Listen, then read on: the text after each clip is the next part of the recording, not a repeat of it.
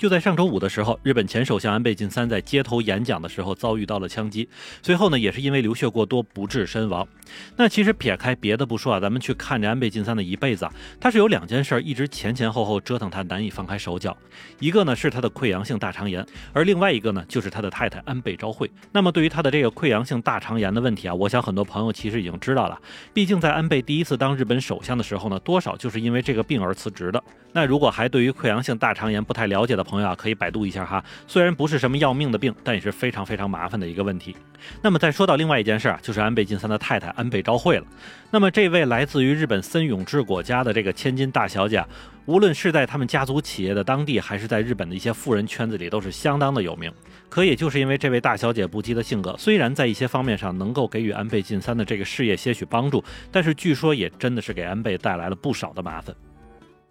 嗨，各位正在收听咱们节目的家人朋友们，如果你喜欢我的下站是东京，那么请一定为我点赞、评论、订阅哟。欢迎大家回来，我是在站台等你的八尾。那就在这次安倍晋三出事之后啊，他的太太安倍昭惠就在当天赶到了日本奈良。而实际上，安倍晋三的这个死讯也是在安倍昭惠抵达医院之后才正式对外公布的。而根据日本媒体对他的报道是啊，安倍昭惠在车上是一直低着头，从头到尾都没有看到他的表情。实际上，截止至安倍晋三遭遇枪击身亡的时候，他和安倍昭惠已经是结婚三十五年左右，并且如果不看政客的身份的话呢，那总体来说，安倍晋三也算是个爱老婆的人。不过，从日本各家媒体过往中的一些报道来看，安倍昭惠作为日本森永治果的大小姐，可以算是妥妥的富二代身份。因为按照规模来看，森永治果公司绝对是算得上日本排名前几的大型食品制造公司了。但是另外一方面啊，安倍昭惠的个人履历其实一般，因为除了家里有钱之外，她读书的水平其实并不出色，甚至学历放到现在大概也就是个大专水平。然后毕业之后呢，就去了日本的这个著名广告公司电通，过着普通的这个打工族的生活。但是这里大家也别多想，不少日本有钱人家的。这个女孩子往往就是会走这么一条路，正常的上下班，然后找个门当户对的人家嫁了。相反，很少有直接把孩子塞到自己家公司去做些什么的。那安倍昭惠在认识安倍晋三的时候呢，安倍晋三其实已经要比他大八岁左右了。那两个人是在一九八七年结婚，那一年呢，安倍晋三是三十三岁，安倍昭惠呢是二十五岁。其实相比安倍昭惠后期各种自由的性格来看啊，服从家里的安排，嫁给一个比自己大这么多的政客，其实多少也是有点不可思议的。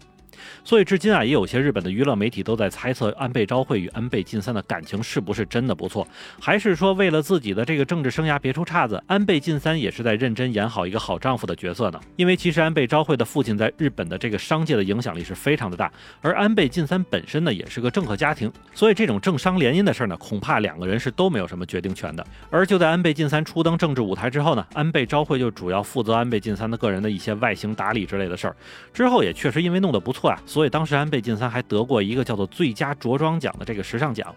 那除此之外，安倍昭惠呢也曾经在东京某个 FM 电台做主播。那个时候呢，他也经常邀请一些这个普通的民众来当嘉宾，然后节目呢就是一人一杯酒，边喝边聊政治生活之类的话题。只不过最后节目主题都会是落在对安倍的这个褒奖上面。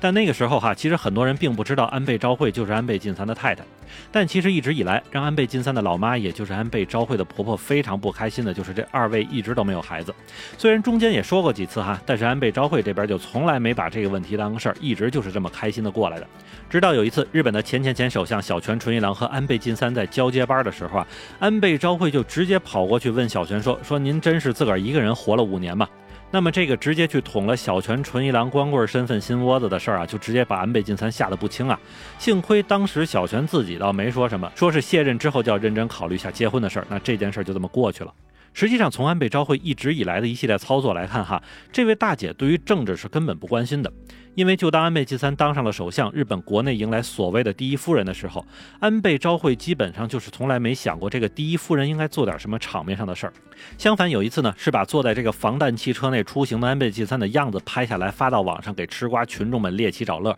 而这件事情也把首相官邸负责安全保卫的负责人吓得是不要不要的。那除此之外啊，一些活动啊、政治出行之类的事情，安倍昭惠也是能推则推，或者就是捡着那些自己喜欢的才去参加。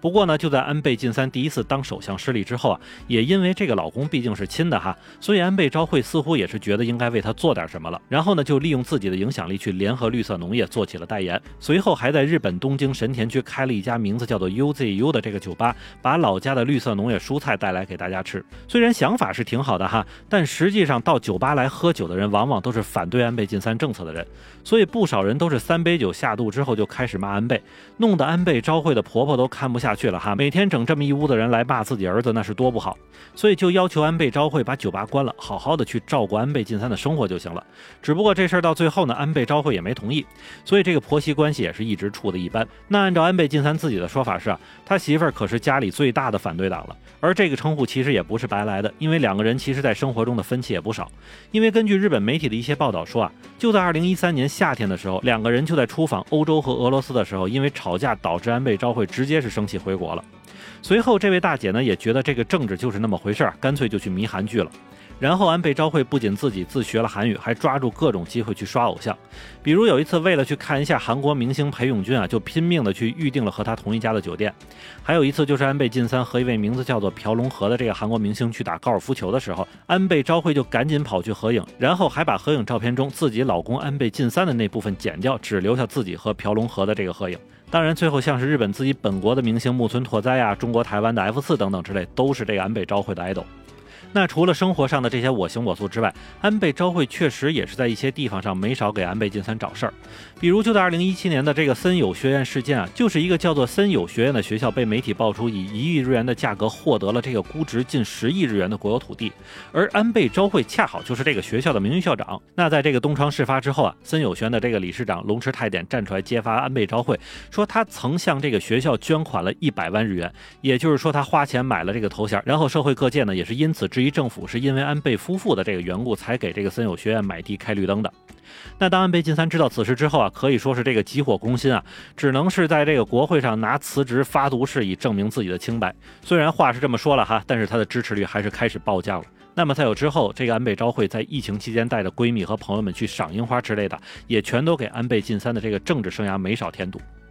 不过撇开政治本身不说哈，日本不少吃瓜群众还是觉得安倍昭惠本人呢算是挺真实的，至少和政客相比，这位大姐真的就是想做什么就做什么。反而来看安倍晋三一辈子吭哧吭哧的活在这个政治环境之中，直到去世之前都是在站街演讲，所以有时候啊，这个高处不胜寒可是真的存在。那在反观安倍昭惠这个我行我素的生活和安倍晋三相比呢，不知道谁才是其中最聪明的那个人呢？那么好，感谢大家收听下站时东京，我是在站台等你的八尾。